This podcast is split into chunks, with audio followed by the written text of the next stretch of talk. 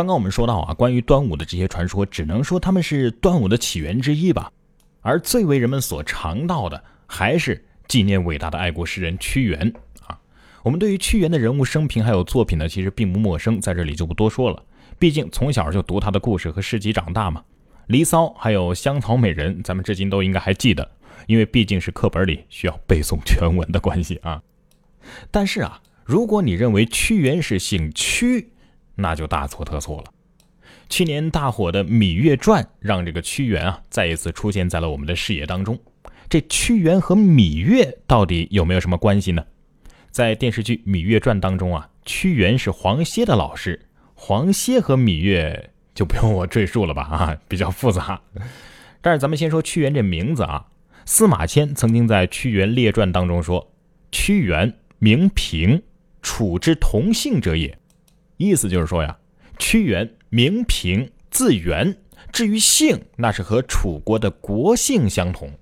而楚国的国君呢，姓芈，至少啊，在春申君黄歇代楚自立之前，楚的国姓就是芈。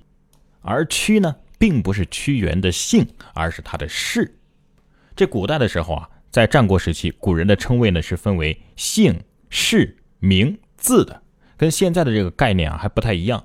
现在的姓和氏是一回事儿，字就压根儿就不用了。就比如说屈原吧，他是屈瑕之后，而屈瑕的父亲呢叫熊通，也就是楚武王，也是芈姓。这屈瑕呢原来是熊氏，并不是屈氏。后来因为封地于屈氏，就是现在的陕西省临汾市吉县，所以后代呢就改为屈氏了。还有一种说法呢，说这个诸葛这个姓本来就是姓葛，后来呢全族搬到了诸城，就成了。诸城葛门，随后呢就改姓为诸葛了。在战国时代，屈姓和昭姓、景姓一起并称为楚国的王族三大姓。而屈氏呢，是从春秋的前期一直延续到战国的后期。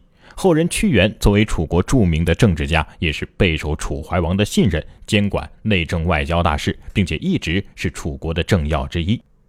在《芈月传》这部电视剧里啊，演的这个芈月是楚威王熊商的女儿。咱们得倒一下这个从楚武王到楚威王之间的这个父子关系啊。从公元前七四零年开始，楚武王熊通登基，到公元前二三九年，楚威王熊商去世，一共有四百一十一年。从楚武王到芈月是十四代，但是从楚武王到屈原是多少代，咱们就不知道了。只知道屈原是楚武王的后人，所以他们的血缘相当于在四百多年前就已经分开了。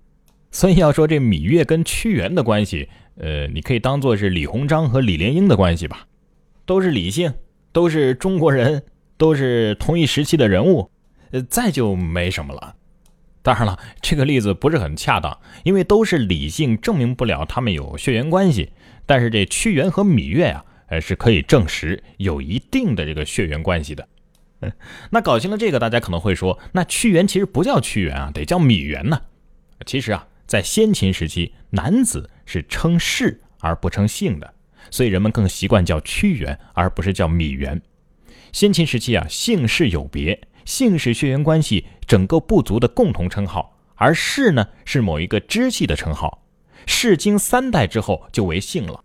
而芈姓延伸出来的氏呢，有不少都是大家非常熟悉的，像白氏、景氏、叶氏、武氏、项氏、扎氏等等。哎，没准项羽跟芈月也有亲戚关系。说完这屈原啊，咱们再来说回端午。这端午节为什么叫端午节啊？虽然说中国大部分的传统节日都有别称，但是据统计，端午节的名称在我国所有的传统节日当中叫法是最多的，多达二十多个，堪称是节日别名之最啊。根据闻一多先生的考证，苏州人的端午习俗是起源于春秋时期的。这之前也讲过，为的是纪念这一天被抛尸须江的伍子胥。这至今已经有两千五百多年的历史了。在历史上，端午也被称为是端午，这个午是一二三四五的午，还有重午、端阳等等。只是端午的名称到底是什么意思呢？端就是开头、起初的意思，所以啊，有个词儿叫开端。端午节是农历五月初五，在五月的开端，所以啊叫端午，意思就是初五的意思。而五月五日两个五字的重合，所以又叫重五，跟九九重阳是一个道理。《燕京岁时记》里面有记载，说初五为五月的端午，盖端字之转音也。在古代啊，古人纪年是用天干地支的，按照地支顺序推算，农历的正月应该是寅月，子丑寅卯辰巳未午申酉戌亥这样一个顺序推算，第五个月正是五月，而午时又为阳辰，所以端午啊也叫端阳。午的本字的本意，日中为午，是一天当中阳光最强烈的时候，是阳到了极点了。而端阳的阳字，实际上就是出自这个午字。端午节啊，是咱们中国人两千多年来的传统习俗了。由于地域广大、民族众多，加上许多的故事传说，不仅产生了众多这个相异的节名，而且各地也有着不尽相同的习俗。而根据不同的习俗，这个节日的名称的叫法也会不同。在《明神榜·晚蜀杂记》当中就有记载：五月女儿节，祭端午所，戴艾叶，五毒灵符。晚俗自五月初一到初五日，打扮小闺女，静态吉言。出嫁的女儿呢，也可以回娘家，所以啊，又叫女儿节。还有叫端礼节的，在湖南南部的一些地区沿袭了古俗，在夏日来临之时啊。五月初五的时候，在门上要挂艾叶，用艾叶洗澡驱蚊，有这么一个洗礼。人们认为啊，经过这样的洗礼呢，就可以驱走疟疾，能够安全的度过这个夏日多蚊的季节。端午到的时候呢，正好是仲夏呀，正是这个皮肤病多发的季节，所以啊，还有浴兰节的叫法。古人有用兰草汤沐浴去污的习俗，汉代的大代理当中有记载，五日以兰汤沐浴。我觉得这跟这个湘南地区的那个端礼节是有点像的，也都是以沐浴为主，只不过呢是用不同的洗澡水嘛。还有呢，就是以十二地支的说法起名字。农历的五月初五是五月，五是数字五，五是中午的午，这五五同音呢，五五又相重，所以端午节又叫重午节，就是中午的午字和数字的五字相重。有些地方呢也叫五月节。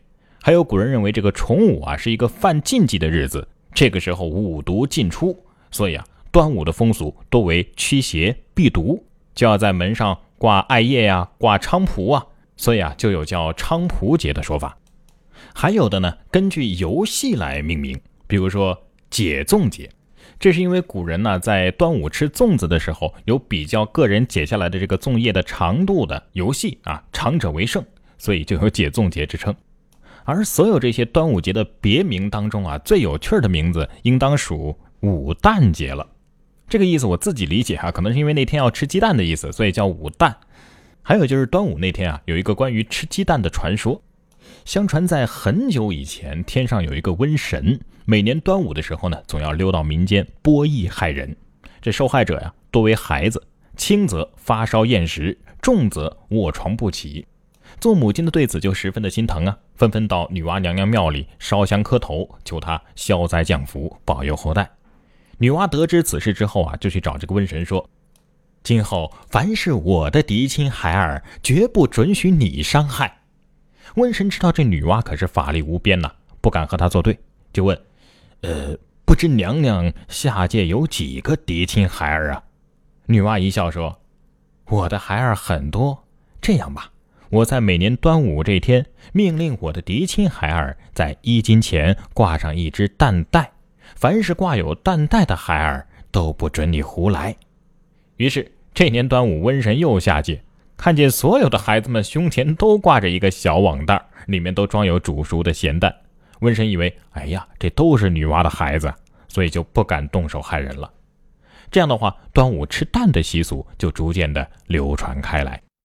其实关于端午节的习俗啊，还有很多很多，而且各地都各不相同。南方还有赛龙舟和喝雄黄酒的习俗。说起这雄黄酒啊，突然让我想起一个人，那就是白娘子白素贞。这白素贞跟这端午节又有着怎样的渊源呢？明天同一时间我们接着说。